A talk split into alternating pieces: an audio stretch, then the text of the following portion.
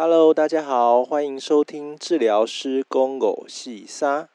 要活就要动，要动就不要痛。我是铁人物理治疗师小梁。最近啊，疫情似乎有慢慢缓步往下的趋势，但还是不能太过于掉以轻心。嗯，我们的三级警戒也延到了七月中，所以大家还是要再忍耐一点。那我们上一集呢有讲到关节退化，那蛮多人对这个议题会蛮好奇的，所以今天来分享一下什么是关节退化。那关节呢，关节其实就是两个骨头中间的交连的地方，就叫关节。那关节有分可以动的，好可以动一点点的，还有可以动很多的。可以可以动很多的，就是像我们的手手腕啊。手肘啊、膝盖啊、脚踝啊，这些其实都是我们称为可动关节。那这些可以动的关节，因为没有办法像牙齿啊，或者是头盖骨这样很紧密的连接起来，所以呃，它所受到的一些扭转啊，还有压力也会比较大。那相对来讲，会发生退化的几率也会比较高。骨头跟骨头中间呢，会有夹着一层软骨。软骨的存在目的就是要让我们关节能够活动的时候比较顺利，然后软骨本身是软软软的，软骨是有弹性的，可以帮助吸收从上往下的一些冲击力。那软骨本身呢，会分泌一些关节液，然后让我们关节活动的时候会有润滑的效果。我就像呃一些机器要点一些针油一样。活动的时候会比较顺畅。那关节退化是什么意思呢？关节退化就是关节里面那些软骨，可能因为不正常的使用或过度的使用，造成它的软骨有出现磨损。那磨损软骨细胞有一些坏死的状况。第一个是活动的空间会变小，再来。我们刚刚讲到，软骨细胞分泌的这些润滑液也会减，也会减少。那关节在活动的时候，开始就会变得卡卡的，然后甚至会疼痛、会发炎。所以在医学上的名词呢，就会称为退化性关节炎。那常见的关节出现退化的位置，大概就是膝盖、脊椎，尤其是腰椎跟颈椎。待会会提到。那退化会有什么样子的症状呢？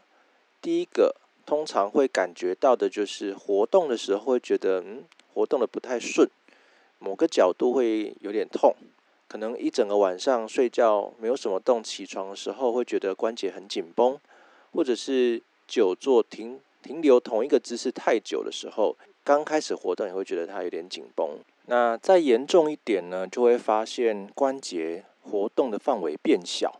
原本可以弯到底，现在不能弯到底，或是原本可以伸直的，现在伸不直，稍微动一下就会痛。最严重的状况其实就是关节上下两块骨头的软骨都被磨穿了，甚至上下两节骨头是连在一起的。哦，这个临床上我有见过。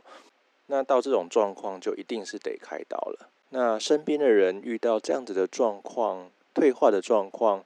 通常会觉得哦，因为会痛嘛，所以不要去动它。尤其是一些老人家哦，撸天撸麦克叮当会又困。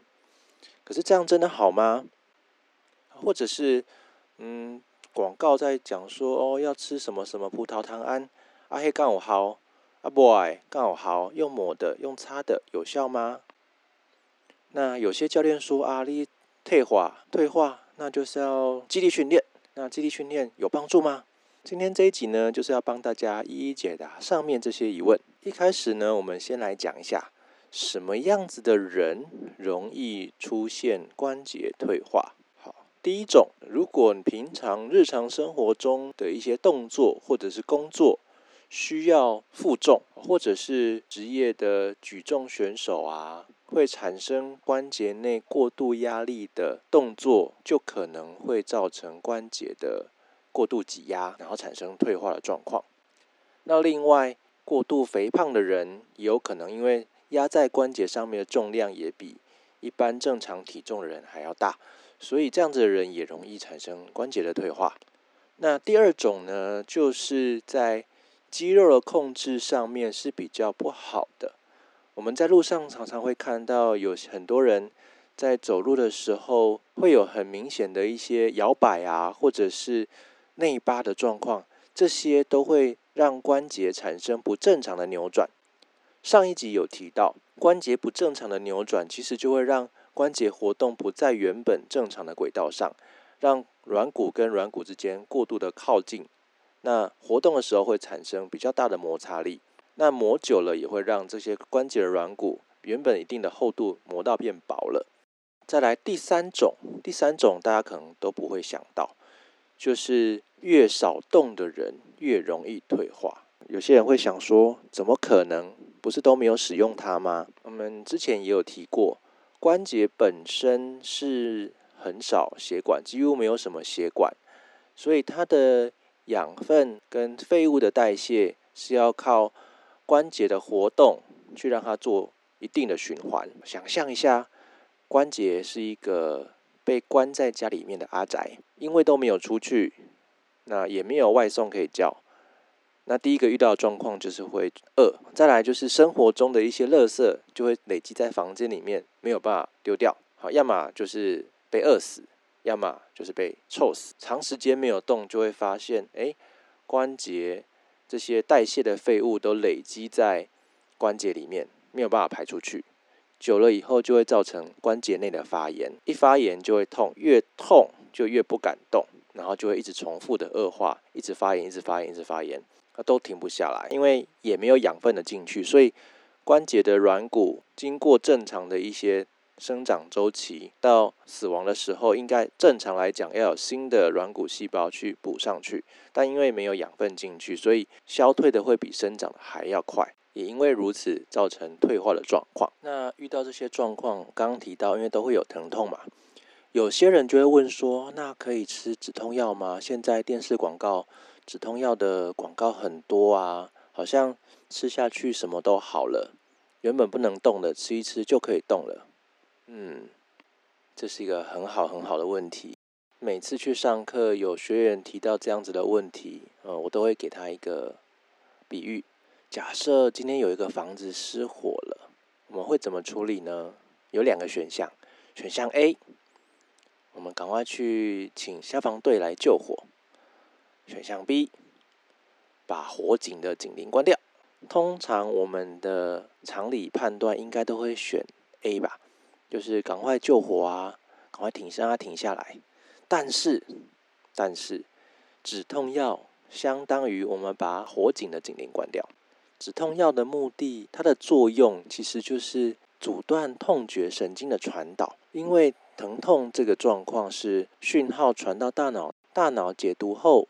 判断这个是疼痛，但是这样子的讯号其实是身体给大脑的警讯，跟大脑说：“哎，现在身体有状况了，应该要处理了。”但我们如果把这个讯号阻断掉，就好像当成没事一样。但是啊，会个得修啊，怎么办啊？所以我们还是得要从根源去处理，该救的火还是要救。除非是医生判断必须要吃，或者是它严重影响到我们的日常生活功能，经过医生或药师的判断建议吃，那我们再去吃止痛药。不然的话，我个人是不太建议。那我前几天接到一个朋友妈妈的电话，她因为腰部的疼痛，然后来询问说，诶，可以怎么样处理？因为好像去中医那边针灸啊，然后拉腰好像都没什么效，那我就询问一下她的病史。她是说以前工作因为常需要负重，所以嗯腰的部分就是时常会有一些疼痛。她的处理方式就是吃止痛药。那有吃就没事就可以工作，那没吃一动就会痛。然后听到这边嗯。这个其实就是现在很多人的观念都是这样。好，那回到我们退化关节的主题，哪些地方比较容易产生退化呢？呃，据统计啊，下半身的话，通常都是髋关节还有膝关节产生退化的几率是最高的，因为他们需要承重，而且活动度也很大。活动度越大，相对来说就是关节越不稳定。其他的部分呢，就是我们的脊椎，特别是腰椎跟颈椎的部分。那腰椎的部分还可以想象，因为它至少还要承受着上半身的重量。颈椎的退化是这几十年开始流行的，这也是现代的文明病。为什么呢？大家如果有机会去看到那个。医院啊，或是诊所会摆一些骨头的模型，在头颅骨下方那个部分有七块小块的骨头叠起来，这个就是颈椎。那在颈椎的部分，如果正常我们在直立的状况下，呃，上面的骨头去承受的重量大概是五到七公斤，就是我们一颗头颅的重量。那假设我们的头越往前倾，就像我们在看电脑荧幕的时候，或者是玩手机的时候，头越往前掉，颈椎所要承受的压力也就越大。有个研究提到说，我们的头如果往前倾斜到六十度的时候，我们的颈椎需要承受的重量有有达到二十七公斤，也就是原本的重量的四倍以上。颈椎在承受这么大的压力下，久了。就会出现退化的状况。那在脊椎的部分的退化，甚至症状会延续到周边的肢体，譬如说颈椎的部分就会影响到我们的肩膀啊、手肘啊、手，会有一些酸麻痛的状况。那腰部的部分，腰椎，呃，一开始可能症状也会在腰的地方，那越来越严重以后，症状就会往下跑，跑到臀部，跑到。大腿、膝盖、小腿，甚至脚趾头，因为我们的神经啊，身体的神经是从颈椎这边慢慢延伸出来的。那关颈椎或腰椎的关节退化，就有可能会去压迫到神经。那这些神经的症状，可能吃一般的止痛药是没有效的，而且这样的状况在轻微的程度下，可能做一般的复健会有改善，但是。随着时间慢慢累积，越来越严重，就可能会发现说：“哎，怎么好像做复健，去诊所啊，或者是医院做一般健保的复健，效果不是那么明显，或者是哎有做有好一点，没有做又开始了。”原因是因为根源，我们刚刚讲到的根源，根源在我们平常的动作或姿势。如果我们没有去调整这些动作或姿势的话，那它就一直重复出现啊，就像一个水桶漏水了。那我们一直只有去把水接起来，但是没有把那个洞堵住，那水还是会一直漏。好，那我们要怎么样把这个洞给堵住呢？一开始有提到说，呃，有一些医生或者是教练会要求我们去做一些股四头肌的训练。股四头肌在哪里？股四头肌就是在大腿前侧。一块很大块的肌肉，那为什么要训练这边呢？训练这边是针对膝盖、膝关节的部分。我们在直立站着，或者是行走的时候，或是跑步的时候，除了大腿、小腿骨中间这个关节去承受重量以外，我们的大腿这些肌肉也会帮忙去做一些动态的分担，去做一些动态的。重量分担，所以我们这些肌肉越强壮，理论上关节也会越稳定。没错，是理论上。我们刚刚有提到，有一种关节退化的原因是来自于关节本身的摆位，就是我们的动作控制是有问题的。如果我们在训练的状况摆位没有把它调整过来的话，也有可能会出现一些状况哦，比如说。我们在利用深蹲来练习股四头肌的时候，往下蹲的过程，膝盖没有控制好，结果往内偏了。这样子的状况会造成大腿跟小腿骨，就是膝盖的关节产生不正常的扭转，而且加上重量一加上去，而且因为我们在做肌力训练嘛，重量一加上去，哇，对关节的压力就更大。那我在调整这个动作的时候，我就会建议我们要注意几个地方。第一个是脚尖，第二个是膝，第二个是膝盖，第三个是大腿。那我们要让这三个地方连成一条线，就是我们在蹲的时候呢，分别看一下自己的两只脚，大腿对着膝盖的尖端。对着脚尖，让三个部位连成一条线，这样可以避免膝盖有出现不正常的扭转。那往下蹲的幅度有没有限制？呃，这个就跟我们每个人的控制有关系了。我们要维持前一个原则，就是连成一条线的原则，然后在可以维持一条线的状况下，尽量往下蹲，一直蹲到你的膝盖控制不住了。那在那之前就要回来，所以我们可以动的幅度就是可以控制的范围内。那动的过程呢，不能有任何疼痛出现，因为研究发现啊，疼痛会改变我们的动作控制，有可能会出现不正确的代偿，但我们自己没有发现。好，所以不是说哎，好像有点痛是好的，其实这个不是好事哈，还是得注意一下。除了单纯的肌力训练以外，其他我们去做一些，譬如说皮拉提斯啊，或者是红绳训练，对于关节的稳定度都会有一定程度的帮助。那现在已经有症状的人，或者是已经被医生判定已经有退化性的关节炎的人，那怎么办？特别是膝盖，对膝盖的部分，我会建议可以在不会痛的范围内踩固定式的脚踏车，而且重量要尽量调到最轻的。那调到比较轻的重量的目的，也是要减少关节不必要的过度的压力，然后先让关节内部的循环能够好一点。那跟刚刚。深蹲的原则一样，在踩动的时候，脚尖、膝盖跟大腿尽量成一直线，然后在动的过程中不能有任何疼痛的状况出现。我们常在教的时候会出会发现一些问，比如说有些人膝盖会往外偏，呃，比较常出现在男性的朋友；有些人膝盖会比较往内夹、往中间靠，比较常出现在女性的朋友。哦，这些尽量还是要避免，因为让你的膝盖。处在一个扭转的状态下，那在踩动的时候就不在原本膝盖原可以活动的轨道上。那除了踩脚踏车之外，后面开始也可以加入一些重量训练啊、皮拉提斯啊、红绳训练啊，或者是动作控制的训练，对于膝盖的部分都会有很大的帮助。